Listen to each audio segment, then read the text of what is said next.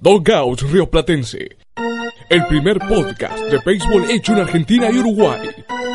Con Santiago Ludueña, Diego Pecasese, Eliseo Abramírez y Gonzalo Machín. Dogout Río Platense. Un podcast de 108 costuras.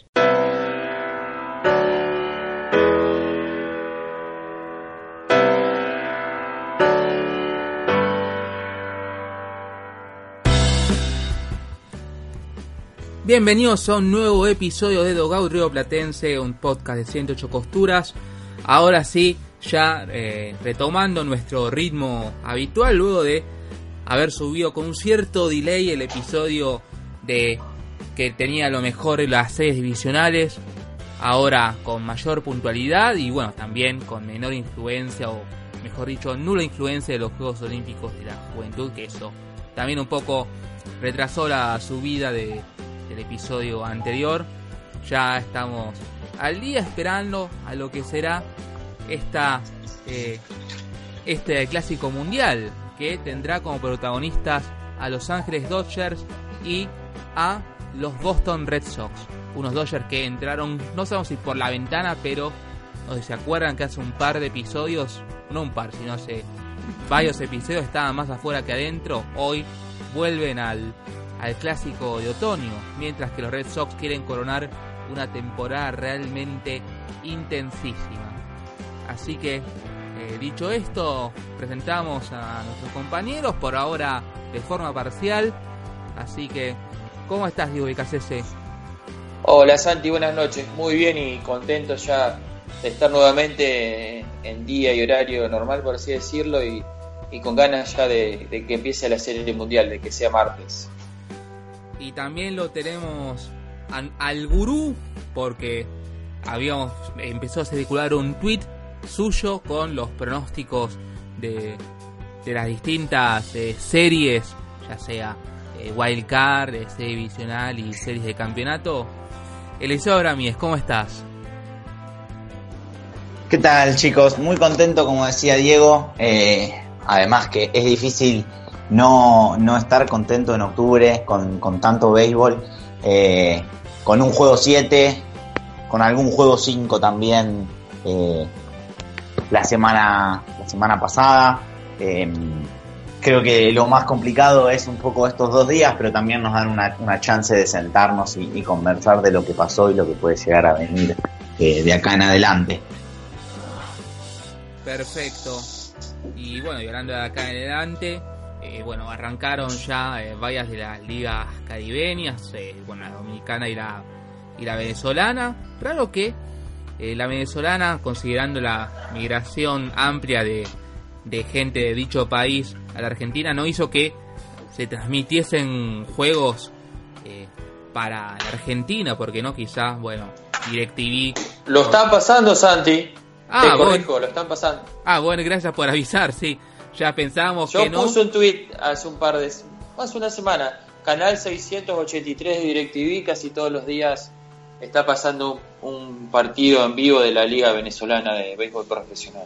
Sí, si DirecTV no hacía eso, considerando la amplia migración, eh, no entendían nada, porque bueno, también DirecTV, metiéndonos ya un poco en fútbol, transmite partidos de las ligas, eh, de la Liga Paraguaya y creo que también de la Liga Boliviana, aprovechando que eh, ambos países tienen una colectividad numerosa eh, acá en la Argentina, más que nada en Buenos Aires. Así que si hacen eso con Bolivia y Paraguay, ¿por qué no hacen eso con Venezuela que, eh, que están viniendo mucha gente hacia nuestro país? Pero lo de lo que decíamos es que están empezando las ligas invernales, bueno, la de Cuba está ya prácticamente en la recta final, ya que disputan prácticamente todo el año dicha competencia. Y bueno, y en unas semanas teóricamente arrancaría la de Puerto Rico. Y bueno, dicho esto, eh, nos metemos ahora en el plano local, ya que bueno, aún estamos esperando a Gonzalo Machín que se incorpore a, a la grabación. Bueno, tenemos eh, como principal noticia que en la conferencia sur, la conferencia cordobesa de la LAB, eh, se repiten clasificados a, la postemporada.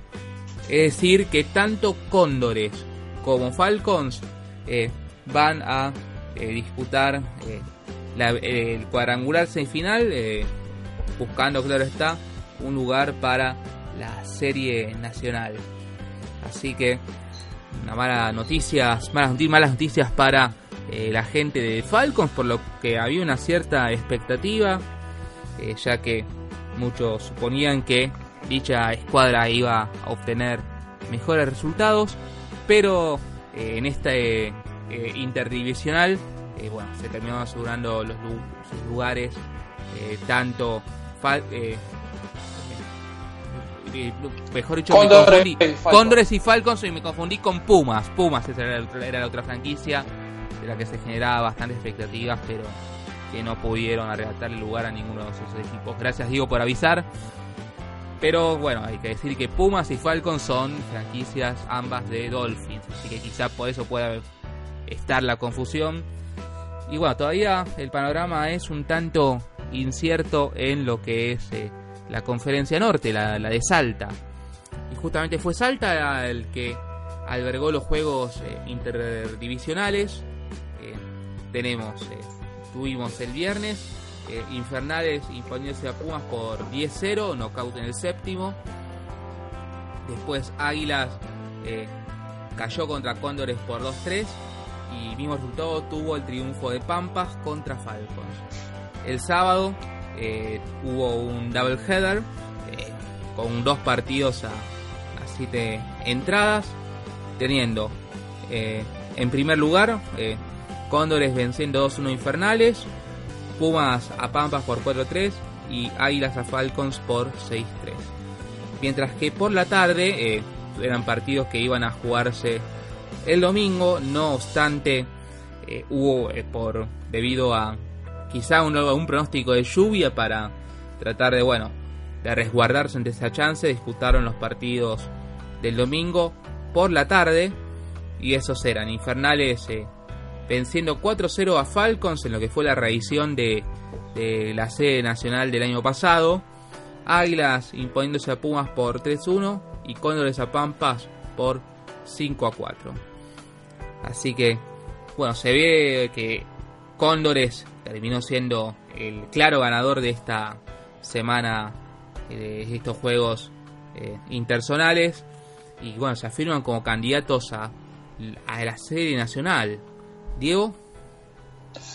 Sí, así es. Eh, Cóndores, justamente antes de, este, de estos intersonales, se había bajado un poquito el rendimiento. Había perdido la semana anterior, entre semana, con eh, contra Pumas y de local el fin de semana pasado contra Falcons. Parecería que están retomando la senda nuevamente, los dirigidos por Federico Bisbal. Te quiero agregar, Santi, que ya no está más en el roster de, Cóndores el cubano Genier Cano, que eh, si no tengo mala información, eh, obtuvo la visa o, está fuera del país entrenando por su cuenta para eh, participar en un par de, showcase eh, para las eh, franquicias de, grandes ligas para que poder tener la oportunidad de ser firmado para, jugar el año que viene en, MLB. Pero sí, lo de Cóndores es muy bueno. Bueno, Falcons vuelve a repetir su clasificación, el mejor récord de, su zona. Y en cuanto a la conferencia norte, como dijiste vos, eh, está peleado entre Infernales y Águilas y mm, Pampas necesitaba hacer un, cerrar un, buen fin de semana internacional positivo y lamentablemente quedó un poquito lejos porque perdió dos de los tres partidos, pero no obstante me parece que pueden llegar a tener posibilidad este fin de semana y y la semana que viene, los juegos posteriores entre semana, aprovechando la ausencia de, de algunos de los jugadores de la selección que, se van a ir a, República Dominicana por, por, la preparación a Lima 2019 y posiblemente puedan aprovechar eso. Hay que ver, hay que ver. Eh, creo que Pampa la tiene complicado, pero bueno, hay que jugar todos los partidos. Sería extraño que, bueno, que el equipo que, que tiene al vigente MVP y, y Lisandro Corva Isturriaga esté en una situación tan comprometida, al menos eh, por ahora. pero... Empezaron mal, Santi, empezaron con cinco derrotas consecutivas y eso en un torneo así medianamente corto como este suma mucho, suma mucho en contra. Así es, y bueno, nos queda, eh, bueno, después de los internacionales, de los eh, internacionales nos quedan 1, 2, 3, 4, 5, 6, 7, 8, 6 de, de partido. Hasta el 11 de noviembre, de noviembre se disputará la temporada regular. Del 16 al 18 son las semifinales en Córdoba, en Dolphins. Y entre el 23 y el 25 eh, la serie final en Salta. Y bueno, nos metemos ahora en lo que es eh, Liga Metropolitana. Eh, bueno, Vélez y Daón se han repartido los encuentros. Eh, uno a uno quedó esa miniserie. Y después eh, Ferro y Júpiter barrieron a Lanús y Dominicana respectivamente. Ferro a los Leones, 10-2 primer turno y 16-3 el segundo, con el agregado de que ese segundo partido terminó por la vía del knockout.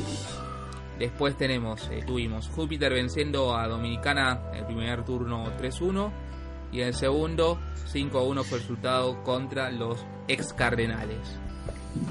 Así que no sabemos si hay algo más para agregar al respecto de esta, de esta serie, eh, de esta liga metropolitana que se ve bastante pareja.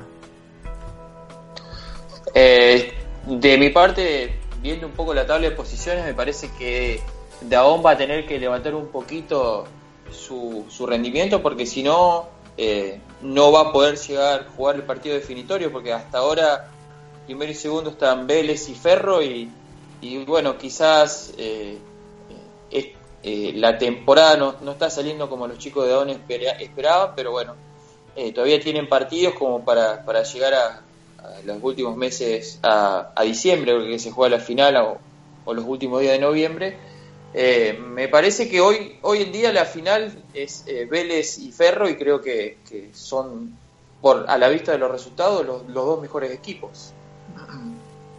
Sin duda. Sí, eh, yo quería agregar justamente respecto a, a, eso que con la repartija, digamos, de los dos partidos de hoy, eh, Vélez mantiene la, la diferencia que tenía sobre Daum, que era, si no me equivoco, de de un juego, un juego y medio en realidad, porque creo que Vélez tiene alguna doble fecha en la cual le falta disputar uno de los partidos.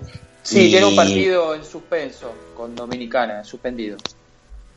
Y que en la, en la semana, creo que en los juegos del, del, del viernes, no sé si incluso ayer, eh, había algunos jugadores de, de Daom en, en la lab, más precisamente en, en Infernales, corregime si, si me Kevin equivoco, Diego. Kevin Rielo y eh, que imagino Sebastián, que no. Sebastián Fontana, perdón, creo que estaba en Falcon, pero me parece Eh, haberlo sí. escuchado. No lo- Sí, sí, sí, eh, creo que estuvo también este fin de semana. Eh, imagino que, que son bajas eh, sensibles, solamente como nota al pie, ¿no? Por supuesto que no. Que, que aún tiene profundidad, como también, especialmente en lo que se supone, en lo que respecta a los lanzadores, como para, como para mantenerse en la pelea. Pero las semanas que, que quedan van a ser importantes para tratar de, de llenar esas expectativas que, que lógicamente tiene un equipo que viene de ser campeón. Sí, sería, para terminar, sería raro no ver a Daón en la final. Puede pasar, pero sería muy raro. Encima también viene de, de, haber ganado prácticamente todo este año, ya sea el torneo final de 2017 que se definió este año, lo mismo con el y, y la, la, Summer Cup. Cup. Justamente eso, la Summer Cup. Eh, así que, bueno, todavía, eh, más allá de que aún no, aún, ahora sí se sumó Gonzalo Machín ya justo en la parte más jugosa. ¿Cómo estás, Gonza? Muchas gracias, Santi. Buenas, Eliseo y Diego. Pronto para arrancar a hablar de MLB. Hola, Gonza. Hola. Sí, se escucha todo bien. Gonza, así que nos metemos ahora en lo que es fueron las, eh, las distintas series eh, de campeonato de las grandes ligas. En primer lugar, eh, tuvimos a eh, los Red Sox que se enfrentaban a los últimos campeones, es decir, a los Houston Astros.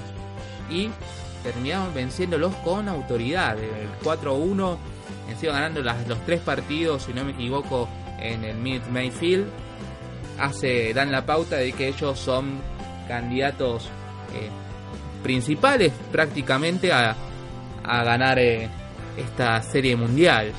Realmente apariciones eh, fundamentales, salvate en momentos clave que terminaron significando este, este triunfo, este banderín y bueno, y a la expectativa de lo que sucederá a partir de este martes. Diego. Eh, ante todo sorpresa porque lo tenía Houston como favoritos. Esa es la primera sorpresa que haya ganado Boston. La segunda sorpresa que fue en cinco partidos porque Boston, más allá que era mi favorito Houston, como dije recién, podía ganar en un séptimo partido. Creo que la mayor sorpresa es que, Houston eh, tal vez se podría decir, no sé si se confió con, con el 1-1 que se trajo eh, desde Boston, eh, pero eh, parecería que, en los tres partidos nunca dio demasiado pelea, si bien los peleó, tuvo oportunidades contra el bullpen de Boston, contra Kimbrell, creo que fue en el cuarto partido la salvada de Benintendi in extremis de cabeza, pero sinceramente sorprendido que, no haya que no haya hecho mejor labor. Eh, seguramente la lesión de Altuve tuvo mucha eh, mucha importancia porque se lo vio que estaba en una pierna en los tres partidos en, Houston. Eh, el, el, partido, el de Charlie Morton, el cuarto partido, me parece que fue clave. Ese era un partido que era para ponerse 2 a 2 o, o terminar 3 a 1. Y bueno, Charlie Morton no dio lo que esperaba el equipo. Y, el último partido, ¿qué se puede decir? Uno puede criticar que Verlander permitió cuatro carreras en seis entradas, pero eh, me parece que por el lado de Houston, eh, según mi, visión, los tenía muy claros para llegar a, la, Serie Mundial porque eh, se parecía que Boston con el bullpen que tiene eh, no, no iba a poder aguantar a, esa ofensiva y bueno, pasó todo lo contrario. Y hablando de Boston, eh, ¿qué decir? Ante todo, la redención de David Price en el último partido. Creo que de ahora en más vamos a ver un. Espero que veamos en la Serie Mundial un, nuevo David Price eh, más parecido al de temporada regular. Lo de Jackie Bradley Jr. con las bases, con la base llena en toda la temporada, no había dado un hit de extra base y dio un doble que puso tres carreras en el segundo partido y después eh, un gran slam eh, y al final terminó siendo eh, el MVP y, también el bullpen y la actuación y el factor X de, Rick Porcello que le dio en el partido que no pudo salir Chris Sale esas cuatro entradas que necesitaba quinto. Eh, después salió del bullpen cuando lo, necesitó y, él es abridor y se adaptó a lo que Cora le pedía. Eh, yo creo que él y Joe Kelly eh, son los grandes baluartes y los dos factores X de, del bullpen de Boston de la serie contra Houston y, y que lo pueden ser contra Los Ángeles tranquilamente. Eliseo, vos que fuiste de los pocos que le tuvo fe a, a Boston.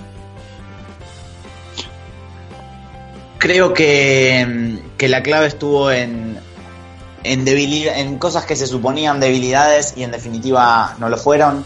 Sacando el nombre que Kimbrell, realmente el bullpen de Boston ha estado contra Yankees, pero especialmente contra, contra Houston, brillante. Eh, en algún momento necesitó, entre comillas, la, ayuda de Porcello, especialmente en octava entrada, pero realmente Ryan Brazier, eh, Matt Barnes, especialmente Joe Kelly, de quien creo que lo habíamos hablado acá, cabía esperar también algo así porque el material está, venía claramente con problemas, él había hablado de que había y que había hecho manejos, trabajos para mejorar en el final de la temporada regular, pese a que sus números de septiembre no, no apoyaban mucho ese comentario, pero es alguien que sabemos que, que el material lo tiene, que tiene una recta muy fuerte y, que tiene la experiencia de postemporada eh, sobrada, que creo que en algunas de estas series quedó demostrado que, no es un factor menor, especialmente cuando un equipo tiene quizás jugadores que no, que no tienen tanta de esa experiencia. Eh, creo que esa fue una clave. Otra fue también pensar en, a ver, Houston tiene un, gran equipo, pero cuando se hablaba de factores, eh, todavía se hablaba, por ejemplo, de Carlos Correa. Y lo de Carlos Correa, desde que volvió de la lista de lesionados por acá, eh, ha sido muy bajo. Y creo que eso tiene que ver con una cuestión común que, tiene, que tenemos todos, que es cuando el que está en un momento muy bajo es un muy buen jugador, todo el tiempo estamos esperando que se levante. La realidad es que muchas veces no va a suceder por un montón de motivos. Obviamente acá eh, un motivo, entre comillas, a favor de Correa, que en definitiva sí levantó su nivel, pero creo que no estuvo cerca de la producción que puede dar, es que eh, realmente eh, había pasado más tiempo y todo parecía indicar que cada vez va teniendo menos dolor. Pero si uno no se pudo levantar en temporada regular donde está generalmente enfrentando menos, un nivel más bajo de pitcher, o a veces le toca el cuarto abridor, el quinto abridor, etcétera, en postemporada, salvo muy contadas ocasiones, siempre los pitchers van a, van a estar muy por encima de ese nivel y entonces es mucho más duro. Creo que también pasó por, por ese lado y, en definitiva creo que, que, en Boston hay, hay un todo para destacar. Me parece que pocos nombres no, no merecen por lo menos una mención. Realmente eh, el picheo estuvo brillante, lo que decía Diego de un David Price que se sacó eh, esa mochila un poco real y un poco por, por, números que a veces son injustos, pero creo que entonces eh, en Boston queda destacar eso y realmente hay otros peligros, los Dodgers implican otros peligros para Boston de lo cual, bueno, hablaremos más, más centrado el, el programa, pero creo que es eso realmente. Y un line-up de Boston que castigó prácticamente a cuantos pitchers se le cruzó por adelante eh, de Yankees y de Astros. Gonza. Bueno, la verdad que creo que ni el fan más optimista Boston pensaba que iban a ganar y de la manera que ganaron ganando los tres juegos en el Minute Maid Park de Houston. La serie, como decía Liceo, creo que el bateo de Boston fue, fue la clave para entender principalmente la serie. El bateo formidable, tanto Rafael Devers como Jackie Bradley Jr. se lucieron durante toda la serie y después eh, le pudieron hacer daño a, casi todos los pitchers abridores de, de Houston, excepto a Verlander en el primer partido que después de ese primer partido parecía que Houston venía con la moldeadora y pasaba por arriba, pero Boston se recompuso y ganó la serie de los cuatro partidos corridos. Y, después eh, también eh, el bullpen, una muy buena actuación, como decían, creo que sacando a Craig Kimmel el resto del bullpen fue formidable, no sé si permitió alguna, alguna carrera. Y Houston deja un sabor amargo porque era un equipo muy competitivo, Creo que la serie en 4 habla un poco mal de Houston, pero tampoco hubieron tres partidos donde no pudieron anotar más de tres carreras y eso deja un sabor amargo porque tenía muy buen bateo, una muy buena rotación. Springer venía muy encendido, eh, Berman también. Entonces, eso deja como en falso a los Astros cuando realmente era una serie que sinceramente pintaba para siete partidos y iba a ser increíble y bueno, se queda corto. Después destacarlo David Price, que finalmente puede ganar un partido en postemporada. Creo que son después de 11 derrotas consecutivas, algo histórico en la MLB. Y destacar también unas buenas actuaciones de Nathan Eovaldi, quien lanzó un muy buen partido en el juego 3, llevándose la victoria. Y creo que Boston, bien decía Liceo, ¿no? implica, Los Ángeles implica distintas cosas para Boston, pero si logran mantener el bateo como le hicieron durante casi toda la serie contra Houston, pueden hacerle mucho daño. Perfecto. Y bueno, nos vamos a la otra serie, a esta muy emotiva serie entre Milwaukee y, Los Ángeles Dodgers. Lamentablemente no fue triunfo para mi equipo, pero el que sí festeja es Gonzalo, ya que el séptimo definitorio se terminó llevando el triunfo y por ende el pase para el Clásico Mundial. Diego. Sí, una serie que en los dos partidos si el bullpen de Milwaukee hacía los deberes, podía haber ido 2 a 0 para ellos y, Los Ángeles le iban a tener complicada, pero bueno, flaqueó por primera vez en temporada en el segundo partido el bullpen con, con a la cabeza y Los Ángeles robó ese partidito que fue fundamental. Y, después en, eh, eh, ya en Los Ángeles de local los Dodgers hicieron su, trabajo. Eh, me parece que fue en, conjunto una victoria en general con, el bateo, con el picheo. Si bien hubo unas nubes, recuerdo, eh, Gonza, a ver si me decís, cuando perdieron el quinto partido que la gente lo abuchó a, al catcher, a Yasmani Gratal, porque lo pedía a Barnes, me parece que, y al y a la noche siguiente o después del partido, Kike Hernández salió a decirle algo a los fans que después pidió disculpas. Si bien hubo, eh, algunas nubes, eh, cuando volvieron a Milwaukee 3 a 2 y estaba Ryu en, en, la, la lomita, yo pensé que lo liquidaban ahí, no pasó eso, tuvieron que esperar hasta ayer. Y bueno, eh, aprovecharon a, a Chacín eh, en una mala en una mala jornada, creo que fue la primera vez en postemporada que estuvo mal el venezolano y, le pegaron los momentos justos, eh, obligaron a, a Craig Council a sacar a Josh Harder por tres entradas en, el tercer inning y golpearon con el bullpen. Eh, me parece que Los Ángeles, sin tener una temporada brillante, eh, justo cuando dijiste que hace un par de semanas eh, estaban afuera de todo, me acuerdo que Gonza los había elegido como la decepción de la temporada hasta ese momento porque no estaban dando todo lo que esperaban con, el plantel que tenía.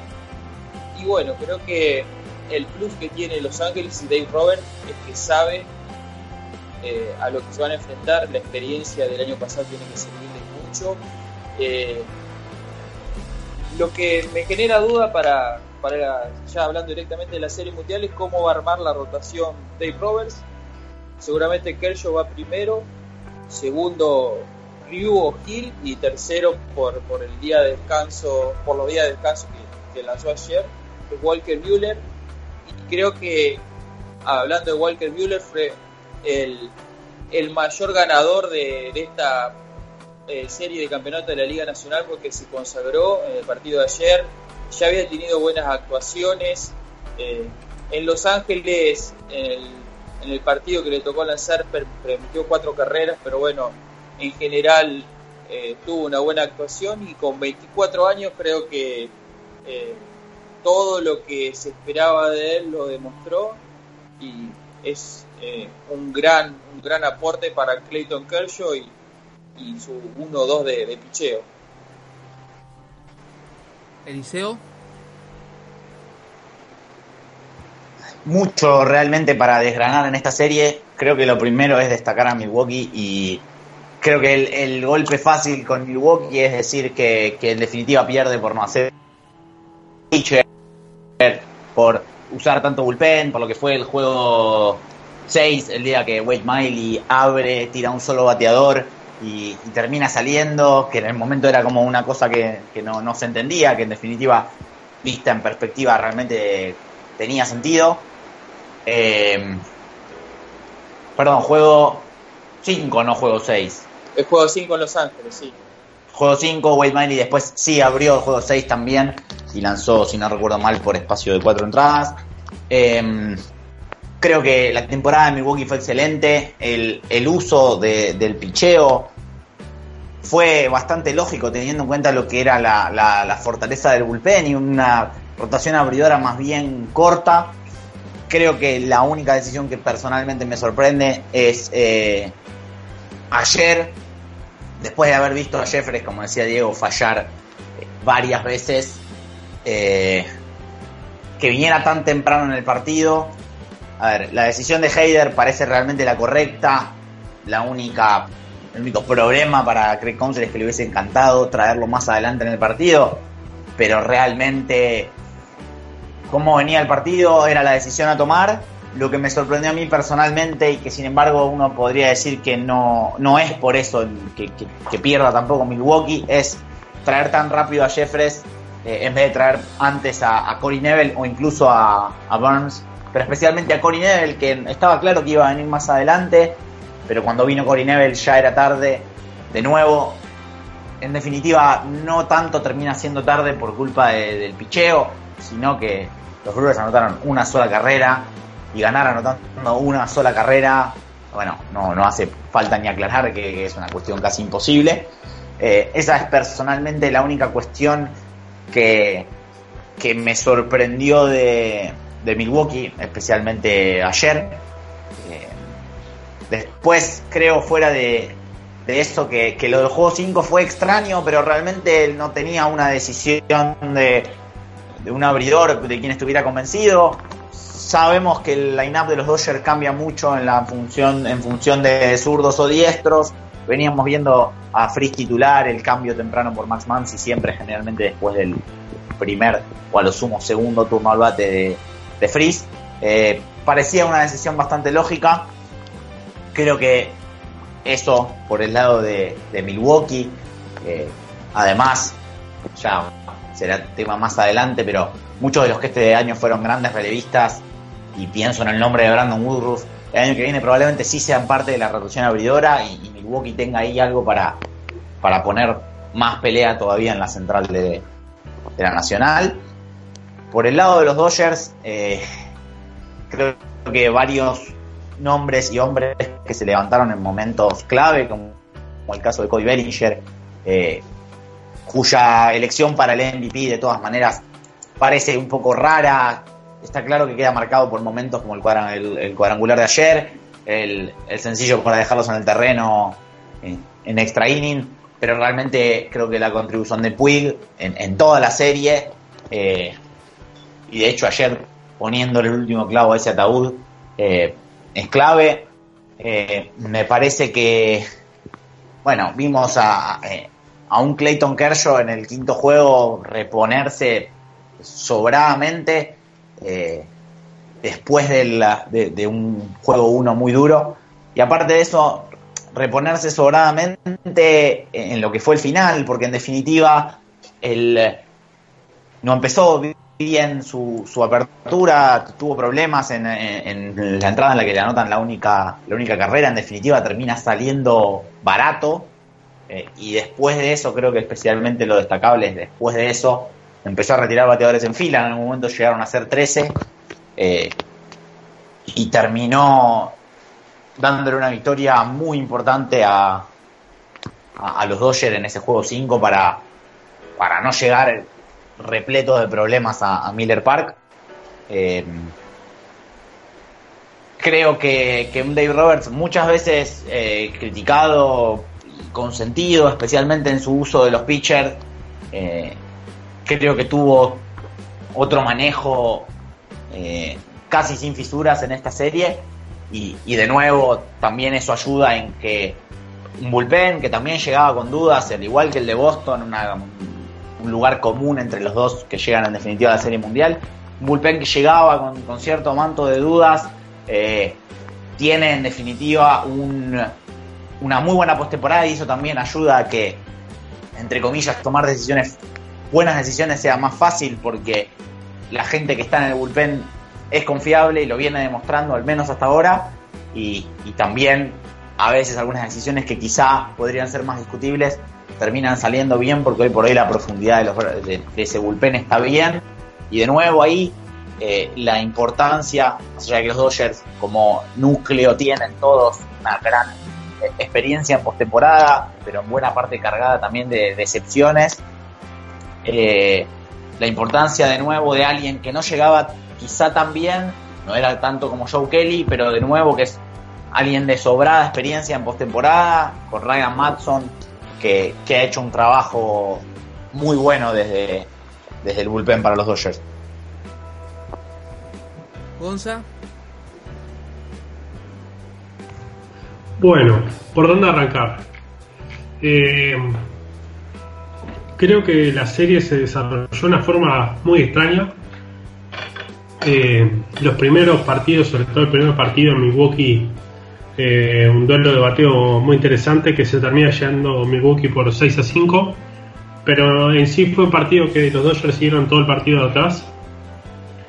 Eh, los Brewers le hicieron daño a Clayton Kershaw al principio y, y los Dodgers nunca pudo retomar ese nivel que le plantearon los Brewers. Y después un segundo y tercer partido donde la serie estuvo a, un bateo de, Justin Turner de estar 3-0 y una serie que pasa a estar 2-1 a favor de Milwaukee para la apertura de Julius Chassin contra Walker Buehler que le hacen a Walker Buehler las cuatro carreras y los Dodgers tampoco nuevamente no tienen respuesta sobre todo ante ante Joe Hader que lanzó una serie fantástica. Recién estaba buscando Joe Hader lanzó 7 entradas y 2 tercios donde solo los Dodgers le podían dar 5 hits sin carreras anotadas y negociaron solo una base por bolas. Esto habla de lo dominante que fue el pitcher zurdo durante toda la serie. Que justo además en el juego 7 lanza, lanza 3 entradas en blanco. Después, un cuarto y quinto juego. El cuarto juego es el que se va a, a extra inning, que termina como a las 3 y media de la mañana. Es el juego que gana Urias, que entra como relevista, lanza unas creo que dos entradas y termina ganando el juego. Termina el 13 innings con un Manny Machado que se envasa, roba una base y después creo que es, eh, no me acuerdo quién es que, lo trae al plato.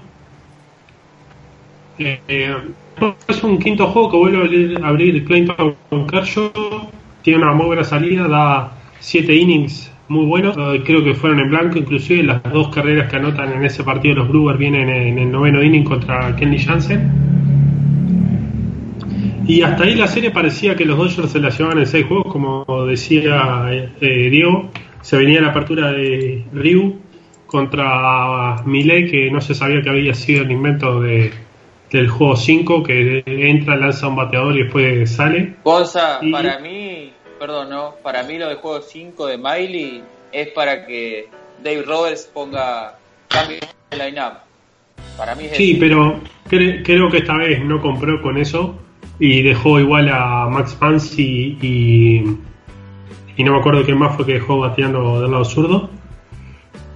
Y un juego 7, un juego 6, perdón, donde los Brewers fueron totalmente dominantes, reapareció Christian Yelich eh, en el partido el bateo fue muy consistente durante todo el juego 6. Y un juego 7 que sinceramente esperaba que fuera mucho más parejo de lo que fue. Eh, donde los Dodgers toman una ventaja tempranera con un home run de Mansi y después otro home run de tres carreras de Cecil que le termina dando la victoria final. Creo que lo único que no estoy de acuerdo con lo que hizo David Roberts en ese partido es hacer que Clayton Kershaw lance una entrada cuando no era casi que necesario. Pero tal, no, eso no creo que le quite su apertura en el primer juego de la Serie Mundial. En general, las claves creo que pasaron porque los Dodgers le logran hacer daño al bullpen fatídico que tenían los Brewers. Esa es una de las claves principales. Al contrario, no le pudieron hacer mucho daño a los abridores, pese a que lanzaron muy pocas entradas. Los Brewers eh, no pudieron contra el bullpen de, de los Dodgers. Le están mirando las estadísticas. El bullpen de Dodgers solo permitió tres carreras anotadas en tres partidos distintos. Eso habla muy bien de que algo que al final de temporada parecía que iba a ser la faltante de los Dodgers para llegar a la fase que llegó, o sea, para llegar a la Serie Mundial. Y la duda que tengo ahora de cara a la Serie Mundial es el bateo tan inconsistente que han tenido los Dodgers. Porque si miramos los resultados, Los Ángeles anota nueve carreras en, en los primeros eh, dos partidos y después le toma cuatro partidos anotar nueve carreras más para anotar cinco carreras en el último juego. O sea, es, esas inconsistencias contra Boston no te las va a perdonar. Es un equipo que pese a, a yo creo que la ventaja de los Dodgers pasa por el picheo tanto el abridor como sacando a Chris Sale, tanto el abridor como el bullpen, pero el bateo de Dodgers es muy, pero muy inferior al que es el bateo de Red Sox, y creo que ahí nos puede costar costar eh, seguirle a la par a Boston, y eso son cosas que tenemos que cuidar, porque si el, bateo vuelve a ser igual de inconsistente, creo que la serie se puede terminar antes de lo que todos queremos. Así que yo creo que fue una serie muy entretenida. Los siete juegos siempre vienen bien, porque por el bien del béisbol se hacen juegos muy interesantes. Así que ahora a esperar el análisis de la serie mundial. Chicos, para cerrar esta serie, una consulta sobre el toque de Manny Machado en el partido de, ayer. Eso lo hizo por su cuenta, Dave Roberts no se lo mandó. Él quiso utilizar el factor sorpresa. Estamos todos de acuerdo. Sin duda, sin duda.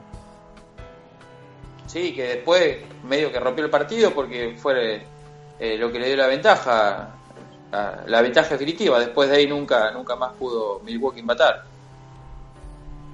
Yo, si me dejan, agrego un par de cosas que, me fui acordando a medida también que, lo iba que lo iba escuchando a Onza. Eh, creo que está clarísimo. Siempre soy eh, por mí, Clayton Kershaw podría tirar todos los días de su vida. Sin embargo, lo de ayer realmente no, no tiene, no pareció tener mucho sentido. Sí traer a Kenley en el 7 y en el 8, me parece, eh, pero realmente a cómo venía el partido. Eh, Pedro Báez no había lanzado. Eh, pedirle un tercer inning a Kenley y Jansen quizás sí era un, exceso, pero podía usar los matchups con eh, Caleb Ferguson para algún bateador zurdo, Pedro Báez, y después siempre estaba Clayton Kershaw como reaseguro, como en el momento de quizás decir, cuando estemos a un swing de que, que, este juego esté empatado, puede entrar. Realmente no creo que tenga muchísimo efecto porque entró, se subió 15 picheos, salió con muchísima facilidad de la novena entrada, eh, y en definitiva lo más probable es que tuviera que, que, hacer ayer mismo, más, incluso lo más probable es que fuera ayer, eh, su día de bullpen, con lo cual uno cree que no va a tener tanto efecto para el martes, pero en definitiva sí. Eh, le puso, porque sí, son solo 15 picheos, pero en definitiva no uno cabe pensar que no es una sesión de bullpen, por más fácil que uno salga, se está subiendo ahí a la placa en un partido de verdad, con bateadores de verdad, y la cuestión empieza a ser distinta. Es lo si salía mal, el tema. Ni, hablar si salía mal, porque ¿qué iba a hacer? Si el juego se ponía 5 a 3, me metían dos a yo así, lo iba a sacar y darle la pelota a Pedro Báez para que le cerrara el juego cuando no se la dio para que se lo cierre 5 a 1 cabe pensar que no. Entonces, creo que en definitiva no, no tuvo un efecto en el juego de ayer. Es posible que no tenga un efecto en el juego del martes, pero eso queda verlo. Y en definitiva, eh, la salida del martes de Kershaw puede ser buena o puede ser mala, y puede ser mala por motivos que no tengan que ver con el hecho de que ayer se haya subido, pero no dejó de ser una decisión un tanto eh, extraña. Mismo porque, si bien Kenley en el séptimo y en el octavo no, no era raro, Pedro Báez demostró en el resto de la postemporada que se podía subir en el momento en el que se subió Kenley y que en definitiva Jansen solamente se encargara de cuatro o cinco outs, pero que fueran hasta el último. Eh, lo único que fue raro por el lado de David Roberts ayer, y diría prácticamente en toda la serie, el juego, el juego que se termina definiendo en 13 entradas tiene algunas decisiones de bullpen un poco raras quizás, pero es cierto que es un juego tan, tan largo que no, que no es, por supuesto, fácil de, dirigirlo. Ninguno lo es, pero es especialmente destaca. Pero en definitiva también todos los lanzadores que entraron eh, lo, hicieron muy bien ese día. Eh, un partido raro, dijo González, dijo, terminó hasta las 3 de la mañana. Eh, uno piensa 2-1, 13 innings, postemporada, un juego larguísimo, un juego buenísimo y realmente de ratos como personalmente se me hizo largo y, tedioso. hace mucho que no, no, veía una cosa así en un juego de, este calibre, especialmente. Eh, creo que, eso era lo que, lo que me quedaba para, agregar. Voy a agregar una cosa que justo ahora me hizo acordar el liceo. Destacar la actuación de Julio Urias, que siempre que vino lanzó muy bien. Me gustaría verlo si Dave Robert le da la chance de abrir un partido, pero va a ser una locura. No sé si olvídate, ya Olvídate, Gonza, no va, no va a abrir. No, no, por eso te digo, pero me gustaría verlo porque lanzó bastante bien. Eh, otra cosa que voy a decir, No sé si ya se confirmó que Kershaw iba al primer partido. Sinceramente, hoy no vi nada. No sé si alguien sabe. No, no está confirmado. De hecho, en los únicos eh, pitchers que, que están, no digo confirmados, pero sí eh, que son muy probables, son eh, Sale y Price eh, para el primero y segundo respectivamente en Boston. Para, para, para, para, porque lo que, perdón, lo que sí confirmó Dave Roberts es que juego 1 y juego 2 son Clayton Kershaw y Rich Hill. Todavía no, no confirmó el orden. Lo que dijo es que, si no me equivoco, un 95% de posibilidades son que Clayton Kershaw lance el martes. Por eso mismo, si, si algo hace que Clayton Kershaw no lance el martes, la de ¿Por ayer qué? automáticamente es una mala decisión. Eh, pero son esos dos, resta definir el orden. Porque iba a ir a eso, o sea, no me sorprendería si Rich Hill lanza el primer juego de la serie. El tema que, que Rich Hill lance el primero creo que te quitaría a Kershaw, te lo dejaría para un segundo y sexto juego y dudo que lo tengas sin descanso para el séptimo juego. Eso es lo que me llamaría a mí la atención. Para mí va a ser Kershaw, sin duda, porque le daría juego 1, 4 y 7 si lo precisas. Eh, no me sorprendería o me gustaría ver a Gil en el primero, que lleva mucho más descansado, y darle a Kershaw un día más, pese a aunque lanzó una sola entrada, pero como vos decías, Eliseo, el desgaste igual se siente. Yo imagino que, que Rich Hill, bueno, ya lo iba a dejar para después, pero ya vamos entrando como que viene al caso. Eh, yo creo que Rich va, va a lanzar el segundo también porque de Rich Hill, eh, siempre en buen nivel o en mal nivel, lo que cabe esperar son 4, 5, 6 entradas, eh, si viene en un nivel muy alto. eh, es uno de los pitchers con los que más Dave Roberts intenta evitar su cuestión de que vea el line-up por tercera vez. Entonces cabe esperar que sea un juego eh, de, de mucho uso de bullpen para los Dodgers, con lo cual quizá el día más lógico sería el 2, teniendo en cuenta que después hay, hay día de viaje y por ende de descanso, y teniendo en cuenta que, de nuevo, en, un, entre comillas, universo ideal para los Dodgers, que no siempre va a suceder, pero, eh, pero que podría pasar, eh, uno imagina que en el juego 1 podría, o en el juego que lance Clayton Kershaw podría precisar menos inning de su bullpen que en el que abra Rich Hill. La única forma de que eso no suceda es que Clayton Kershaw lo corran como, como hizo Milwaukee en el primer juego. Bueno, y ahora nos queda solamente la, eh, la serie mundial, el clásico eh, de otoño, que bueno, que lo estábamos eh, palpitando. Muy probablemente tengamos en el primer juego el esperado duelo entre eh, Chris Sale por un lado y Clayton Kershaw por el otro. Dos de los grandes lanzadores que, que tiene el béisbol en la actualidad cara a cara. Realmente uno piensa que eh, más allá de lo que pase en estos siete par- siete partidos, saber que uno de los dos va a tener su anillo de campeón es sin ningún lugar a dudas un acto de justicia. Igualmente, eh, más allá de eso, a esta serie, eh, ¿cómo la ve cada uno? En lo personal yo creo que el candidato es Boston. Llega con un envión que, eh, que realmente es envidiable. Bueno, derrotaron a los Yankees. Ahora eh, prácticamente pasaron por arriba a, Houston. Porque claro, ganarle 4 a 1 y encima los tres juegos en, eh, con visitantes es algo que realmente fue una muestra de carácter realmente interesante. Y bueno, los Dodgers que, que alternan buenas y malas, bueno, llegaron al séptimo juego, lo lograron ganar, pero en lo personal veo un escalón por encima a los Red Sox que, a los Dodgers. Diego, Sí, comparto, Santi, con vos. Es más, yo siempre eh, estuve seguro que, el campeón de la Serie Mundial iba a salir de la Liga Americana, o Houston, o, Boston en este caso, que, que es el campeón, eh, eran superiores a los equipos de la Liga Nacional, con todo el respeto de lo, que, que le tengo a los Dodgers. Y analizando Boston, eh, yo creo que hay que ver primero cómo va a funcionar su rotación abridora, hay que ver cómo está Chris Sale eh, de su problema que no le permitieron lanzar en, en la serie, en el, en el partido que tenía en Houston.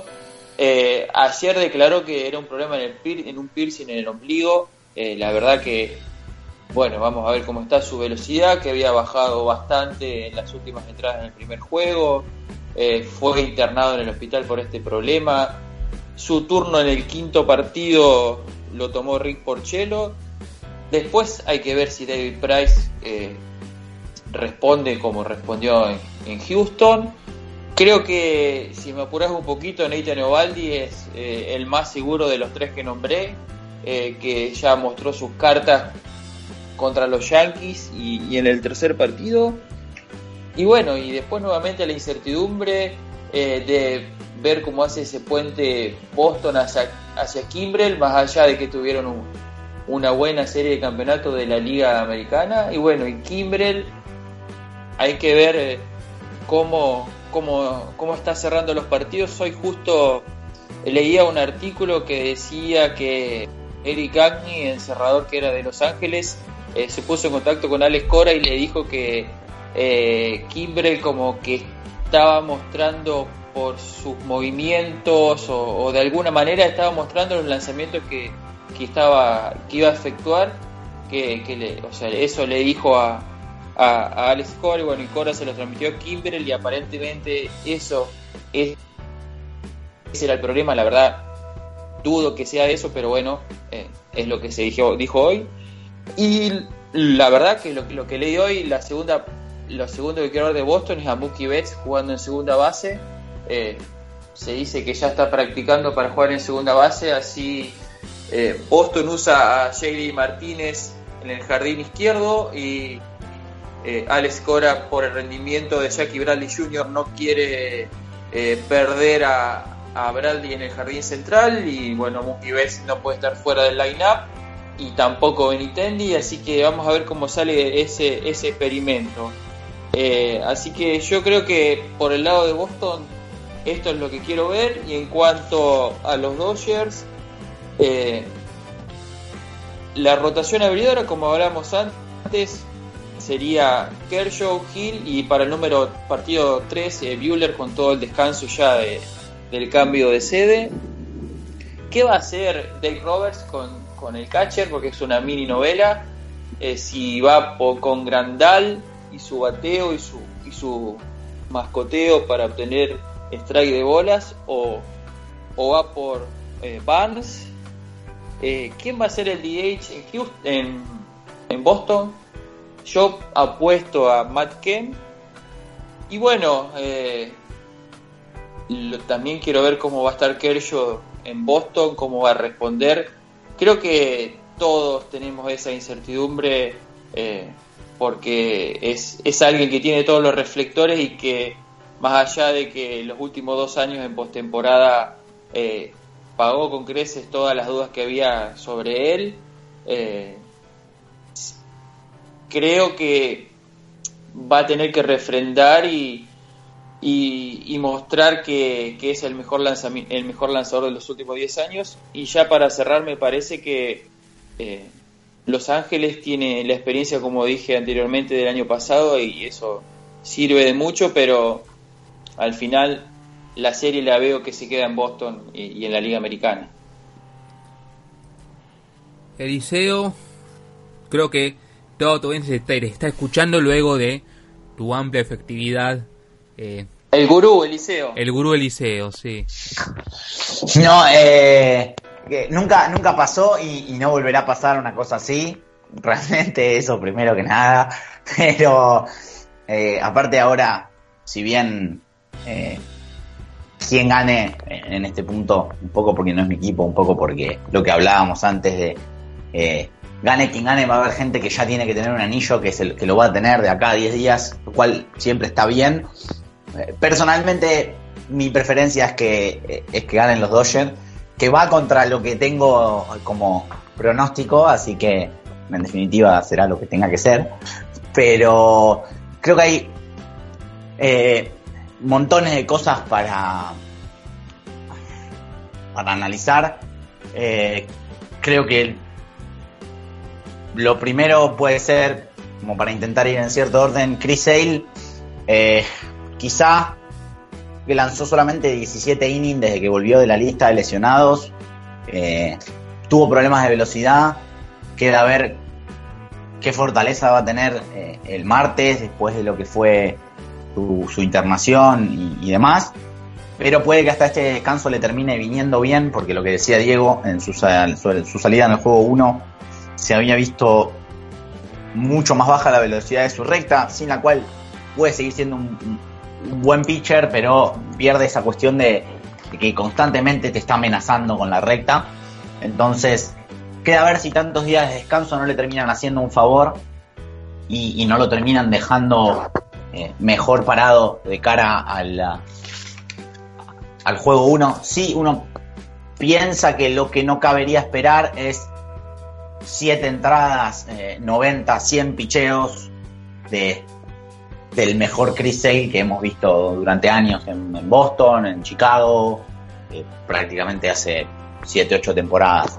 Eh, uno pensaría que, si bien el descanso lo puede ayudar a que vuelva a la velocidad, la inactividad en este tramo ya de casi dos meses, dos meses y medio, le puede generar cierto, cierto problema. Esa es la primera cuestión respecto al picheo de Boston. La, segunda me parece que es eh, que si bien hablamos de un bullpen de Boston que llegaba repleto de dudas y que, mm, y que, ha respondido más que bien y que no ha tenido eh, grandes problemas permitiendo carreras, sí tiene un, un inconveniente que es que, que ha dado bastantes bases por bola. Eh, por ejemplo, Ryan Braden creo que siete entradas de trabajo, tuvo cuatro. Eh, Heath Embry, quien uno cree que va a tener un rol bastante menor igual en esta serie, salvo por supuesto eh, cuando los, los partidos se puedan llegar a estirar mucho, donde en definitiva termina lanzando ya cualquier hombre en cualquier momento.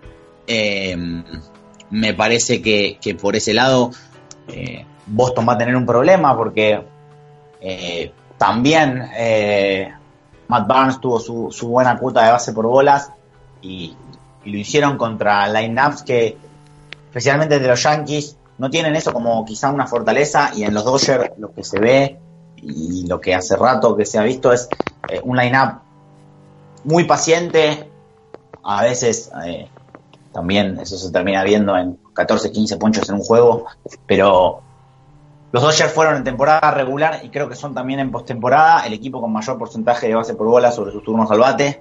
Entonces, eh, a veces en situaciones así hay equipos que te terminan ayudando a un pitcher que no está encontrando la zona con, malas decisiones, con swings cuando no hay que hacerlos y, terminan ayudando a esos lanzadores a salir de esos problemas. Los Dodgers todo indica que no van a hacer eso, que si hay problemas de control, eh, los Dodgers te los van a castigar van a empezar a llenar las bases. Después, por supuesto, quedará a ver cómo responden con corredores en posición de anotar, que ha sido quizá una de las inconsistencias más grandes de los Dodgers, eh, al principio especialmente de la serie con Milwaukee.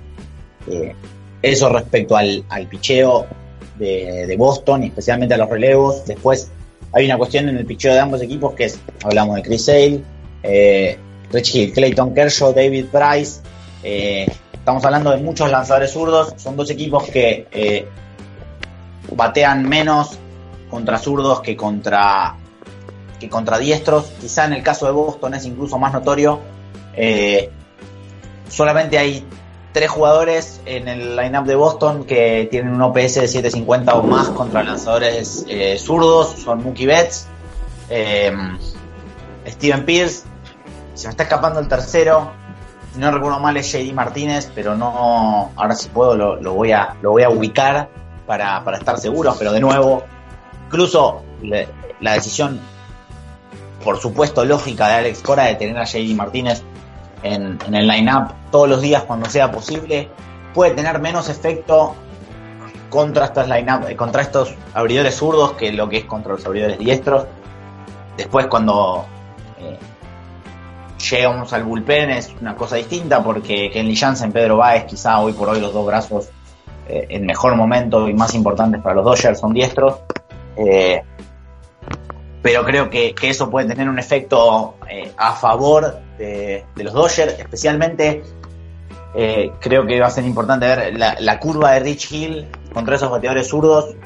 la curva del medio hacia afuera, esos bateadores zurdos en Fenway Park, eh, creo que puede llegar a ser toda una, una historia.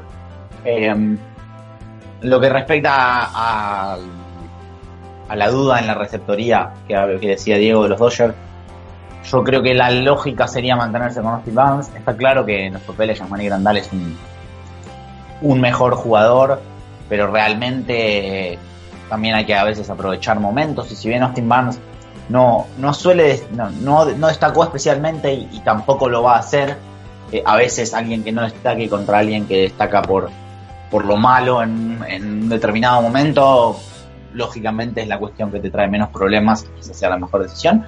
Y en definitiva, Yamani Grandal no va a dejar de ser, si efectivamente no es titular, una opción como pinch hitter eh, o mismo como bateador designado, lugar que yo creería que va a ocupar Brian Dozier, eh, al menos en el primer juego estando Chris Sale. Eh, quedará a ver si, si, a los lanzadores diestros, en realidad los lanzadores diestros están estipulados, Nathan Ivaldi todo indicaría que va a lanzar en Dodger Stadium, así que no habría eh, designado. También la cuestión de que los Dodgers puedan poner un designado en, Fenway Park, quizá quita, entre comillas, la, necesidad imperiosa de que Jean-Marie Grandal esté en la por su bate, porque en definitiva los Dodgers están acostumbrados, por decirlo de cierta forma, a, tener ocho bateadores y, acá en definitiva van a estar dejando de tener, eh, entre comillas, un bateador con Austin Barnes, tampoco es un pitcher, tampoco es tan mal bateador, eh, para tener al que hoy por hoy es el mejor catcher que tienen los Dodgers en su, en su roster. Y después creo que, por supuesto, una vez que, arranque se queman prácticamente todos los papeles, pero me parece que ahí hay ciertas cosas que a mí por lo menos me llamaron la atención como para, para empezar a ver. Gonza. Bueno, ¿qué serie nos espera? Primero voy a decir que ojalá se vayan 7, aunque lo veo sinceramente con una mano en el corazón, lo tengo que decir que lo veo muy difícil. El cuadro de Boston es muy superior a, al de Dodgers, exceptuando el picheo. Creo que el bateo de Boston es muy superior para donde se lo mire. Eh, los primeros partidos sobre todo el duelo del martes, el posible Sale versus Kershaw. Creo que puede ser un, duelo que marque lo que va a ser el, rumbo de la serie. Primero porque eh, hay que ver cómo se encuentra Chris Sale y segundo por ver si Kershaw puede eh, finalmente lanzar buenos partidos en la serie mundial. Después eh, creo que Eliseo hablaba del bateador designado de los Dodgers. Creo que no se le escapa a Brian a dosear esa posición por el hecho de que es un bateador que conoce bien a algunos de los lanzadores que se van a enfrentar los Dodgers en los primeros dos partidos. Así que tampoco me sorprendería mucho que Robert dude en no ponerlo a él, sino el otro que puede venir como designado, dependiendo del duelo, ya sea zurdo o derecho, eh, puede ser Max Mansi o, o Freeze. Así que entre esos tres va, va, a estar, creo que es para dosear el designado. Y después eh, ver qué hace Boston para adaptarse a la falta del bateador designado del otro lado, o sea, de ver cómo adapta su alineación para que Jay Martínez pueda estar en la, en la alineación al bateo. Creo que la ventaja la tienen los Renzo, como ya dije, Creo que la esperanza de Dodger va porque el bateo se deslumbre mágicamente y el bullpen pueda mantener lo que hizo contra, contra Milwaukee y esperar buenas salidas de Kershaw, algo que a veces puede darte una buena salida y otra más o menos como pasó contra Milwaukee. También ver qué puede hacer Hill. Sabemos que a, a Roberts no le gusta que Hill vea por tercera vez a la alineación Así que hay que ver cómo trabaja principalmente el segundo partido, que es el que se espera que lance Hill. Y después ver quién viene para el tercer y cuarto partido. Sabemos que Walker Wheeler va, a lanzar seguramente el cuarto partido, o, dudo que llegue para lanzar el tercero. Y ver a quién más utiliza. Creo que está entre Hishin Ryu o en una de esas Kenta Maeda para lanzar el tercer o cuarto partido. Y en ese sentido, ahí creo que la ventaja la puede tener Nathan Eovaldi, que se ha demostrado muy sólido contra Houston y pueda repetir su actuación contra los Dodgers. Así que nuevamente espero, como decía Eliseo, creo que después una vez arranque la serie con, con los papeles en mano, el análisis va a ser totalmente distinto, pero ahora eso. Doy sinceramente como favorito a los Red Sox en seis partidos, aunque me cueste decirlo, pero ojalá ganen los Dodgers. Agrego un, par de cosas más que me fui acordando otra vez. Digo, hablaba lo de Craig Kimbrell. La cuestión con Craig Kimbrell tenía que ver en cómo tenía acomodado el guante y por ende el brazo derecho en la recta y en la curva de nudillos. Eh, lo que decían en Boston es que después, o sea, el llamado de atención llegó antes de la última salida de Craig Kimbrell en el juego 5, donde sin dudas se lo vio mejor, tuvo dos ponches, el otro out creo que fue un fly bastante profundo, un contacto duro que recibió, pero eh, también hay otra cuestión que Diego decía que él no, no cree que, pasara por ahí, es cierto que si eso eh, lo estaban notando, la diferencia es muchísima, pero también es cierto que fuera de que lo supieran o no, eh, en varias salidas eh, los picheos no iban donde tenían que ir y eso no tiene nada que ver con una cuestión de que los demás puedan estar sabiendo que vas a tirar, porque obviamente vos en ese momento Craig Kimbrell no, no tenía idea. Eh, eso por un lado. Por el otro, respecto a lo que decía Gonza de, de Dodgers, yo creo que cabería esperar. Eh, eh, yo personalmente, por la cuestión que hablábamos antes de los zurdos, esperaría a Hyun Ryu en el, en el cuarto en el cuarto juego. Kenta Maeda perdió un poco el rol que tenía en definitiva porque no, no le tocaron line-up como los que había la, la, postemporada pasada.